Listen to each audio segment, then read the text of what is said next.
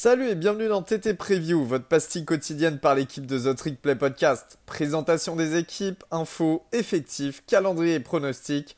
On peut le dire, we're back!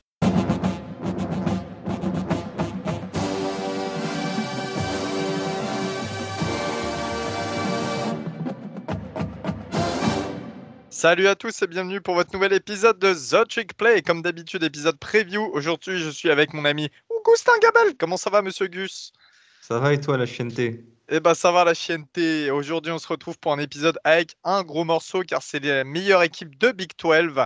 N'en déplaise aux Chauves de Valence, Oklahoma, les Sooners de Norman que euh, l'on retrouve aujourd'hui sous. Euh, bah, euh, j'ai envie de dire, sous de nouveaux auspices, car c'est bien différent par rapport à ces dernières saisons du côté de euh, l'Oklahoma. Gus, déjà, comment ça s'est déroulé en 2021 Ça s'est bien passé pour nos petits Sooners? Saison euh, pleine de paradoxes et de changements. le premier paradoxe, c'est celui du bilan. Oklahoma termine la saison avec 11 victoires et 2 défaites, dont un 7-2 en Big 12, mais ça ne doit pas cacher euh, les victoires ric-rac, donc de moins de 7 points à chaque fois face à Tulane, Nebraska, West Virginia, Texas, Kansas et Kansas State. Les deux défaites sont intervenues face à Baylor et Oklahoma State. Bref, ça a été une année très compliquée où en fait Spencer Rattler, euh, qui était titulaire de début de saison, a eu beaucoup de mal.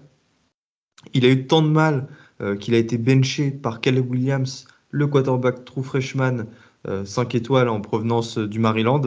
Ce bilan leur a permis d'arriver à l'Alamo Bowl face à Oregon à l'Alamo Drome, euh, le stade de UTSA.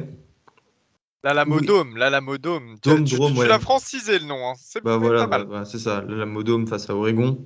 Euh, match qu'ils ont remporté avec Bob Stoops comme entraîneur.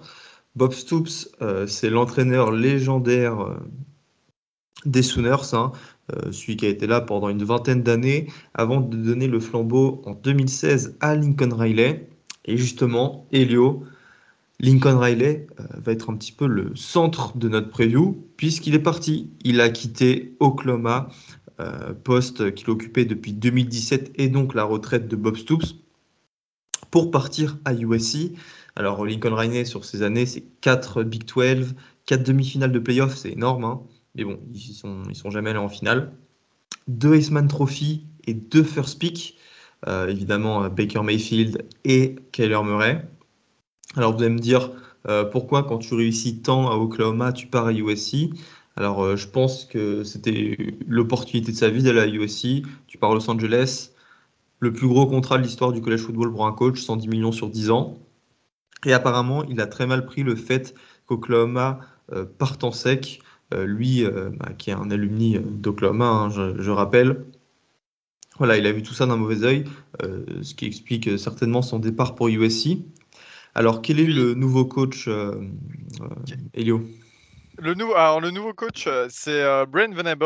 On en a parlé euh, dans l'épisode de. On en, parle dans l'épisode de Clemson. C'était l'ancien défensif coordinateur de Clemson pendant très longtemps sous Dabo Sweeney. mais à l'époque, il a été défensif coordinateur d'Oklahoma. Il connaît très bien les Sooners. Il est de la région. Hein. Entre 1999 et 2011, donc 12 saisons sous le pavillon des Sooners. Un beau retour à la maison pour son premier poste de head coach cette année. Et euh, il arrive avec quand même du beau monde dans les valises, Gus. Effectivement, puisqu'il a réussi à dégoter euh, le très convoité Jeff Leby, euh, l'offensive coordinateur d'Olemis. Jeff Leby, voilà, il est notamment connu pour avoir dirigé l'attaque de McCorral et aussi celle de UCF quand UCF est aux portes des playoffs en 2017. Venables en a aussi profité pour prendre dans ses valises plusieurs coachs de Clemson. Euh, pour remplacer ceux qui sont partis avec Riley, parce qu'évidemment, euh, beaucoup euh, sont partis. Je pense notamment à Alex Grinch. Alors, il y aura deux coordinateurs défensifs, Ted Roof et Todd Bates, les deux qui étaient à Clemson. Et Todd Bates, c'était le coach de la D-line. pas besoin de vous rappeler le niveau de la D-line de Clemson ces dernières années et encore celle de, de l'an dernier. Donc voilà, ça annonce aussi de très bons recrutements et de très bons joueurs sur la ligne défensive à Oklahoma ces prochaines années.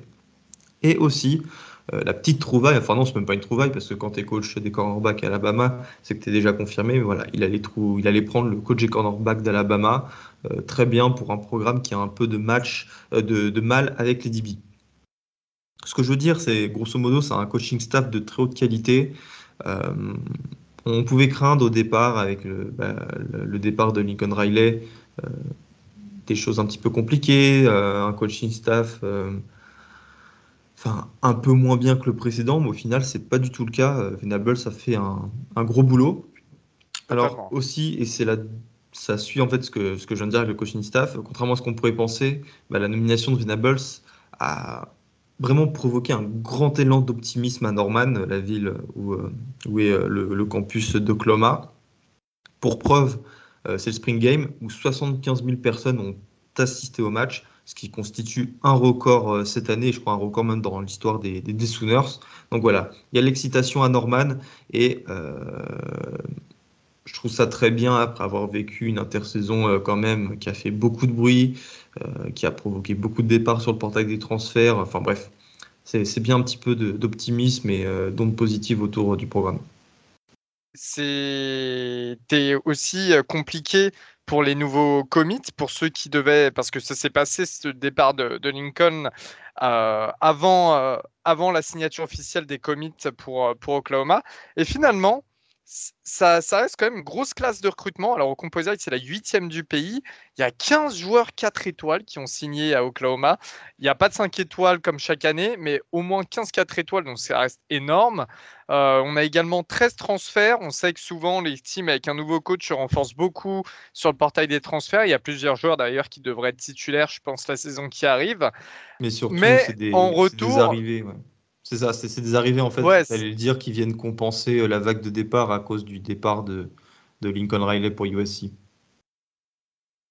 Exactement, il y a une grosse vague de départ et ça démarre avec bah, déjà le post quarterback comme d'habitude la QB room euh, dans ce genre de situation euh, ça a tendance à s'appauvrir. On a le départ de Spencer Rattler qui avait été donc mis sur le banc mais qui était pressenti. Enfin Rattler quand même faut pas oublier a un moment on l'attendait en first pick de la draft.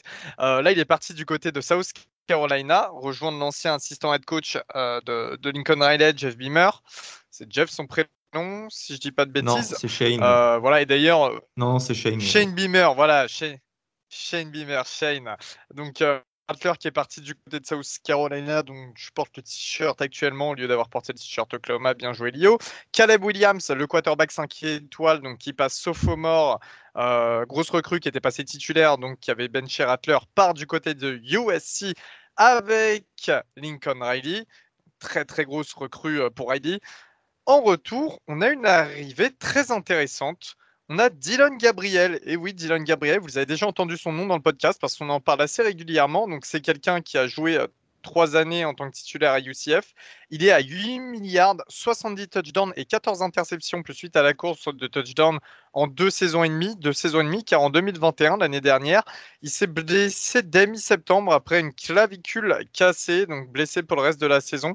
Euh, et à noter, euh, notamment sur Dylan Gabriel, il a joué pour l'offensive coordinateur Jeff Leby, quand Leby était à UCF. Donc les deux se connaissent très très bien et ça risque quand même d'envoyer des pétards dans, dans, les airs euh, du côté de l'attaque euh, d'Oklahoma. Mais il y a quand même d'autres joueurs qui sont intéressants juste derrière Gus.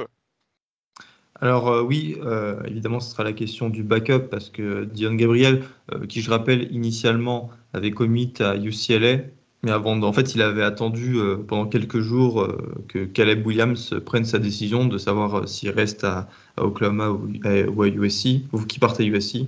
Vu qu'il est parti à USC, bah, dans la foulée, il, est directement, il a directement rejoint Oklahoma. bataille pour le backup entre Nick Evers, le true freshman ex-commit de Florida, et le meilleur nom du collège football, Général Bouty, alors, il n'a pas juste été recruté pour le nom. Ça, c'est un nom de la chienneté, ça. ouais. Oh, j'allais faire une blague, mais vas-y, c'était salace. Bref, qui n'a pas juste été recruté pour le nom, puisqu'il est issu quand même d'un très bon lycée aux États-Unis, euh, Allen euh, au, euh, dans le au Texas, où après, bah, il n'a pas eu tant d'offres que ça, donc il est parti en Juco, où il a pu se faire un petit peu, prendre de l'expérience. 3200 yards et 25 touchdowns en carrière. Euh, voilà, on espère qu'il jouera juste pour euh, le Twitter College Football parce que ça risque d'être épique. Ouais, tout à fait. Toi, tu vas faire des blagues toute la saison sur son nom. On n'en doute pas de connaissant. il va falloir lancer à des receveurs, bien évidemment, sachant qu'il y a eu le départ sur le portail des transferts de Jaden Hazelwood hein, du côté d'Arkansas. Très, très gros joueur. On connaît Arkansas qui remplace Traylon Burks très, très bien. Et Mario Williams, l'ancien 5 étoiles, qui était que sophomore, qui part du côté de USC. Donc, encore une fois, un joueur, une énorme recrue qui part à USC rejoindre Riley. Et et, euh, et bah, l'autre Williams Caleb, hein, le quarterback. On a aussi euh, un receveur Cody Jackson hein, qui part du côté de Houston, donc lui qui était une grosse recrue, et Michael Woods qui était le deuxième meilleur receveur l'année dernière, qui est parti chez les Browns en NFL. En revanche, on a une arrivée sur le portail des transferts qui est assez importante. C'est le sophomore Javier Nestor qui était à Missouri, un ancien 4 étoiles et surtout troisième meilleur joueur de l'Oklahoma. Euh, donc euh, jeune avec un énorme potentiel et local. On a le retour du junior Marvin Mims qui était le meilleur receveur l'année dernière avec 705 yards et 5 touchdowns, une valeur sûre. Euh, Théo Wiz, ancienne très grosse recrue, 5 étoiles. Et puis derrière, on a quand même, euh, bah, des, pareil, des bons joueurs, en fait, des bonnes recrues. Jalil Farouk, qui est un 4 étoiles. Euh, Drake Stoops, qui est fils de Bob Stoops, qui a joué l'année dernière et, qui a donc évidemment joué pour son père un petit peu, qui, seront là. Donc, quand même, une belle receiver room malgré des départs assez conséquents. Au niveau des tight aussi, ça bouge un petit peu. Ouais, puisque Austin Stogner part à South Carolina avec Spencer Rattler. Il, y aura, il restera euh, Braden Willis, euh, le, super euh, senior, et le fils de Kevin Sumlin. Je ne sais plus où il est, Kevin Sumlin. Aujourd'hui, c'était l'ancien entraîneur d'Arizona. Bon, je pense qu'il doit avoir un poste à la plus, plus nulle part. Ouais. il doit être analyste il, NFL. Il est, au bord de la piscine. Voilà, exactement. Exactement. La running back room voit le départ de Kennedy Brooks à la draft. Mais euh, il y aura toujours Eric Gray, Eric Gray, l'ancien transfert de Tennessee, qui a sorti une bonne saison 2021 avec 641 yards et 4 touchdowns. Il courra derrière une ligne offensive, euh, ma foi, euh, qui a eu du mal quand même ces, dernières années, mais qui est talentueuse. Alors évidemment, je pense au left tackle Vania Morris, mais qui devrait jouer à droite, il me semble, qui lui aussi est un ancien transfert Tennessee 5 étoiles, voilà, qui était all-sec freshman à l'époque. Maintenant, faut qu'il confirme. Euh, j'espère que ce sera le cas. Vu qu'il y a eu trois départs en NFL sur sa ligne offensive, on voit l'arrivée de Cade, Cade McKetower euh, de Cal, qui lui aussi est un titulaire avec déjà beaucoup d'expérience et qui, était vraiment prisé sur le portail des transferts, d'où sa place sur les classements qui était assez haute, euh, si je me souviens bien. Et un nom que je vous conseille. Ouais, et pour te dire, même, je crois qu'il a raté aucun. Depuis, excuse-moi, depuis qu'il est à la fac, il a raté aucun match hein, à California. Donc vraiment le mec assez sûr. Et euh, je vous conseille de retenir euh, Savion Bird, euh, le sophomore qui un temps avait failli partir à SMU, je m'en souviens lors de son recrutement, ça faisait beaucoup de bruit, mais qui lui pourrait déjà obtenir du temps de jeu, voire être titulaire dès cette année. Au niveau de la défense, Elio, ça se présente comment? Parce que je rappelle qu'il y a quand même quelques départs pour la draft avec Brian Asamoah, Nick Bonito, Beren Wifrey ou encore Isaiah Thomas. Ouais, ouais, évidemment. Donc des gros noms hein, dont on parlait souvent en college football. Euh, on a un petit retour, enfin on a une arrivée déjà sur le portail des transferts de Jeffrey Johnson de Tulane qui était très très prisé sur le portail. C'est un super senior euh, qui a été euh, toujours titulaire chaque saison, qui a joué tous les matchs, qui sort des belles stats. Donc c'est toujours important d'avoir ce genre d'expérience sur, sur la D-line, notamment pour remplacer quelqu'un comme Rimfree. Hein. et puis il y a un corps de, de Diane qui va probablement qui va probablement être composé de, de trois joueurs, euh, notamment Reggie Grimes, qui est une ancienne recrue top 150. Il y a le sophomore Ethan Dance, qui a joué tous les matchs en 2021 quand il était, euh, il était freshman, et je crois qu'il était dans la, la, deuxième équipe de, de, Big 12, un truc comme ça. Et euh, il y a Jalen Raymond de tête. Enfin, en, en fait, le problème, c'est que voilà, il y a, il y a un gros turnover. Le backfield aussi, il est assez incertain. Il y a trois cornerbacks qui sont arrivés sur le portail des transferts, plus des joueurs pas forcément confirmés. Alors, il y en a un qu'il faut quand même surveiller, c'est Key Lawrence de safety. Et, euh, le cornerback CJ Graham qui, euh, qui est de retour après, qui avait fait une belle interception d'ailleurs, c'est exceptionnel face à Nebraska que, et je vous invite à aller euh, voir. Et qui avait été filmé, le meilleur angle de vidéo, c'était celui de Trey Young, non? Parce que Trey Young est évidemment joueur de basket à Oklahoma, et c'est lui qui avait pris la vidéo. Oui, il était sur la, sur la sideline, exact, exact. Mais voilà, grosso modo, la défense, il y a énormément de, de turnover. Alors, on voit qu'ils ont essayé de ramener des joueurs par-ci par-là sur le portail des transferts. On voit qu'il y a des joueurs qui ont tout petit peu d'expérience, enfin un petit peu d'expérience de terrain, mais qui n'ont jamais réellement été titulaires, qui vont devoir d'un seul coup euh, s'élever pour l'être. Donc euh, je sais pas, Gus, t'en dis quoi toi? Bah, en fait, ces dernières années, Oklahoma avait surtout une superbe attaque. Chaque année, c'était l'une des meilleures du pays. Mais là, avec Brent Venables, en fait, tu as, as, nommé tout simplement un coach défensif et un coach qui a fait ses preuves. Euh, la défense d'Oklahoma dans les années 2000, c'était quelque chose. La défense de Clemson, euh, j'en parle même pas. Je pense que les résultats se suffisent à eux-mêmes. Euh, voilà, ça va être drôle de voir un petit peu ce, dire, ce changement de philosophie. Non, parce qu'avec Jeff Leby, Oklahoma sera toujours une équipe offensive. Mais là, avec ce head coach, bah, tu auras vraiment une belle assise défensive. Et voilà, je pense que les prospects défensifs vont commencer à. Les meilleurs prospects défensifs vont venir à Oklahoma et je trouve ça très bien comme ça pour un programme qui, qui en souffrait tant euh, ces dernières années. En fait, parce qu'au final, qu'est-ce que t'en penses On est d'accord que la défense, à chaque fois en playoff, c'est ce qui a empêché Oklahoma de, de passer euh, plus d'aller en finale. Je me rappelle notamment de la bah, demi face à LSU. Ils sont pris euh, combien de touchdowns? 7 ou 8, ils perdent de 70 à 30. L'attaque, elle passait, c'est juste la défense. Elle même les demi même les demi d'avant, le, gros truc avec Oklahoma, c'est qu'on disait qu'ils avaient une super attaque, mais qu'ils avaient toujours une défense. Tu avais toujours deux, trois noms déjà de gros joueurs dans la défense, mais finalement, la défense n'était jamais trop bonne au moment où il fallait l'être. Et puis on critiquait un petit peu la Big 12 en disant que finalement, bah, l'équipe, elle n'avait pas de l'habitude de jouer les meilleures attaques du pays. Donc bon, on va voir comment ça va se passer. Et on va voir notamment avec ce calendrier qui arrive, si ils peuvent aller en, finale de Big 12 comme ils ne l'ont pas fait l'année dernière. Euh, Gus, qu'est-ce que tu en penses de ce calendrier Calendrier. Calendrier. Les euh, calendriers de Big 12 sont très faciles. Les trois premiers matchs euh, sont des matchs hors conf et le reste, bah, t'affrontes toutes les équipes euh, de la Big 12. Alors, ces trois matchs hors conf sont UTEP, facile. Kent State, la fac de Nick Saban, facile.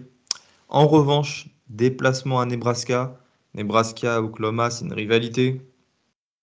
Il y a eu des Games of the Century, très, très important au siècle dernier. Allez, ça va être ma pole prediction, Elio. Je pense qu'Oklahoma perd face à Nebraska euh, à Lincoln. T'en penses quoi, toi? Ah, moi, eh, bah, moi j'en pense que vu l'heure qu'il est en France, là, t'as bu, mon vieux. Euh, parce que Nebraska, je vois. Alors, Nebraska, on en reparlera, hein, c'est encore un autre cas à traiter assez important. Mais euh, moi, je vois vraiment ce calendrier comme un départ en 5-0 pour Oklahoma. Alors, peut-être pas TCU pour la cinquième journée, mais, euh, mais ils peuvent faire du 5-0 et puis après c'est là où il y aura un petit peu plus de complications. On a, un déplace... on a le Cotton Bowl face à, face à Texas, euh, devant le beau Cotton Bowl que j'ai pu aller euh, voir autour en tout cas il y a deux mois. Non, justement là, là tu as fait le lapsus. Le Cotton Bowl, c'est le nom d'un bowl qui se jouait avant au Cotton Bowl. Et le Cotton Bowl, en fait, c'est le stade qui le Cotton Bowl Stadium. Voilà, qui accueille le Red River Showdown entre Texas et Oklahoma. Un Red River Showdown qui avait été exceptionnel l'an dernier, qui s'était terminé à 55-48, euh, parce qu'Oklahoma avait fait une magnifique remontada dans le sillage de Caleb Williams. Donc voilà. Et euh, qu'on commentera sûrement cette année comme on l'a fait l'année dernière. On l'avait commenté, c'est disponible sur YouTube, on va, sûrement le faire encore cette année. Mais euh, je pense que voilà, Texas a toutes ses chances de gagner. Il y a peut-être un petit peu plus de, de, sûreté du côté des Longhorns. Après, voilà moi, je vois un bilan sur 9 victoires, 3 défaites. On peut voir la, la, défaite face à Texas, on peut voir la défaite face à Baylor, on peut voir la défaite face à du Iowa State, du Oklahoma State, voire du TCU. Euh, le bilan ne sera pas forcément meilleur que ça. Ça peut même être pire sur du 8-4, j'ai envie de te dire. Euh, Gus, je pense que tu es un petit peu d'accord avec moi. Ouais, moi aussi, je pars sur euh, aller plutôt un 9-3, tu vois. Baylor, euh, Nebraska, ils en lâcheront un, troisième, Oklahoma State ou Texas Tech.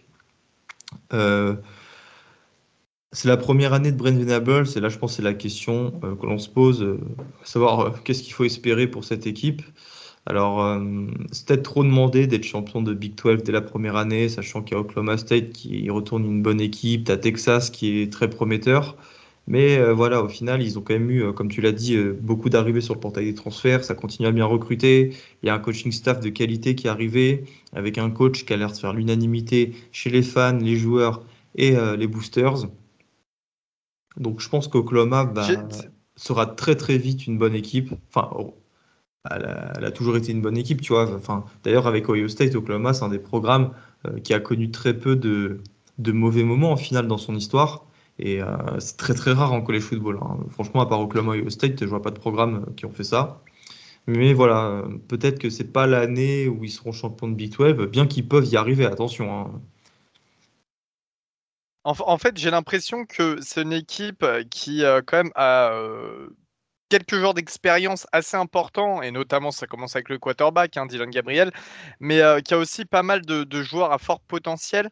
Et va falloir tout mettre en place assez rapidement pour que ça s'allie bien, mais en même temps, euh, en démarrant face à UTEP, puis Kent State, et ensuite un déplacement à Nebraska qui sera un vrai premier test, je pense que ça laisse du champ pour apprendre à se connaître sur le terrain, bien jouer ensemble et obtenir des résultats. Et si la machine s'enclenche à ce moment-là, pourquoi pas aller jouer un titre de Big 12 Je pense pas que ça sera le cas, mais je pense que c'est loin d'être impossible également Ah euh, oui, c'est même, largement Voilà. atteignable, hein, euh, faut le dire. C'est juste que, voilà, pour l'instant, on n'est pas. Il y a peut-être, on met peut-être euh, nous deux d'autres d'autres équipes avant euh, Oklahoma. Exactement. Eh bien, merci Monsieur Augustin Gabel. On vous souhaite à tous une très très belle journée et puis on se retrouve très vite pour un nouvel épisode de nos previews. Salut Gus, salut tout le monde. Salut à tous!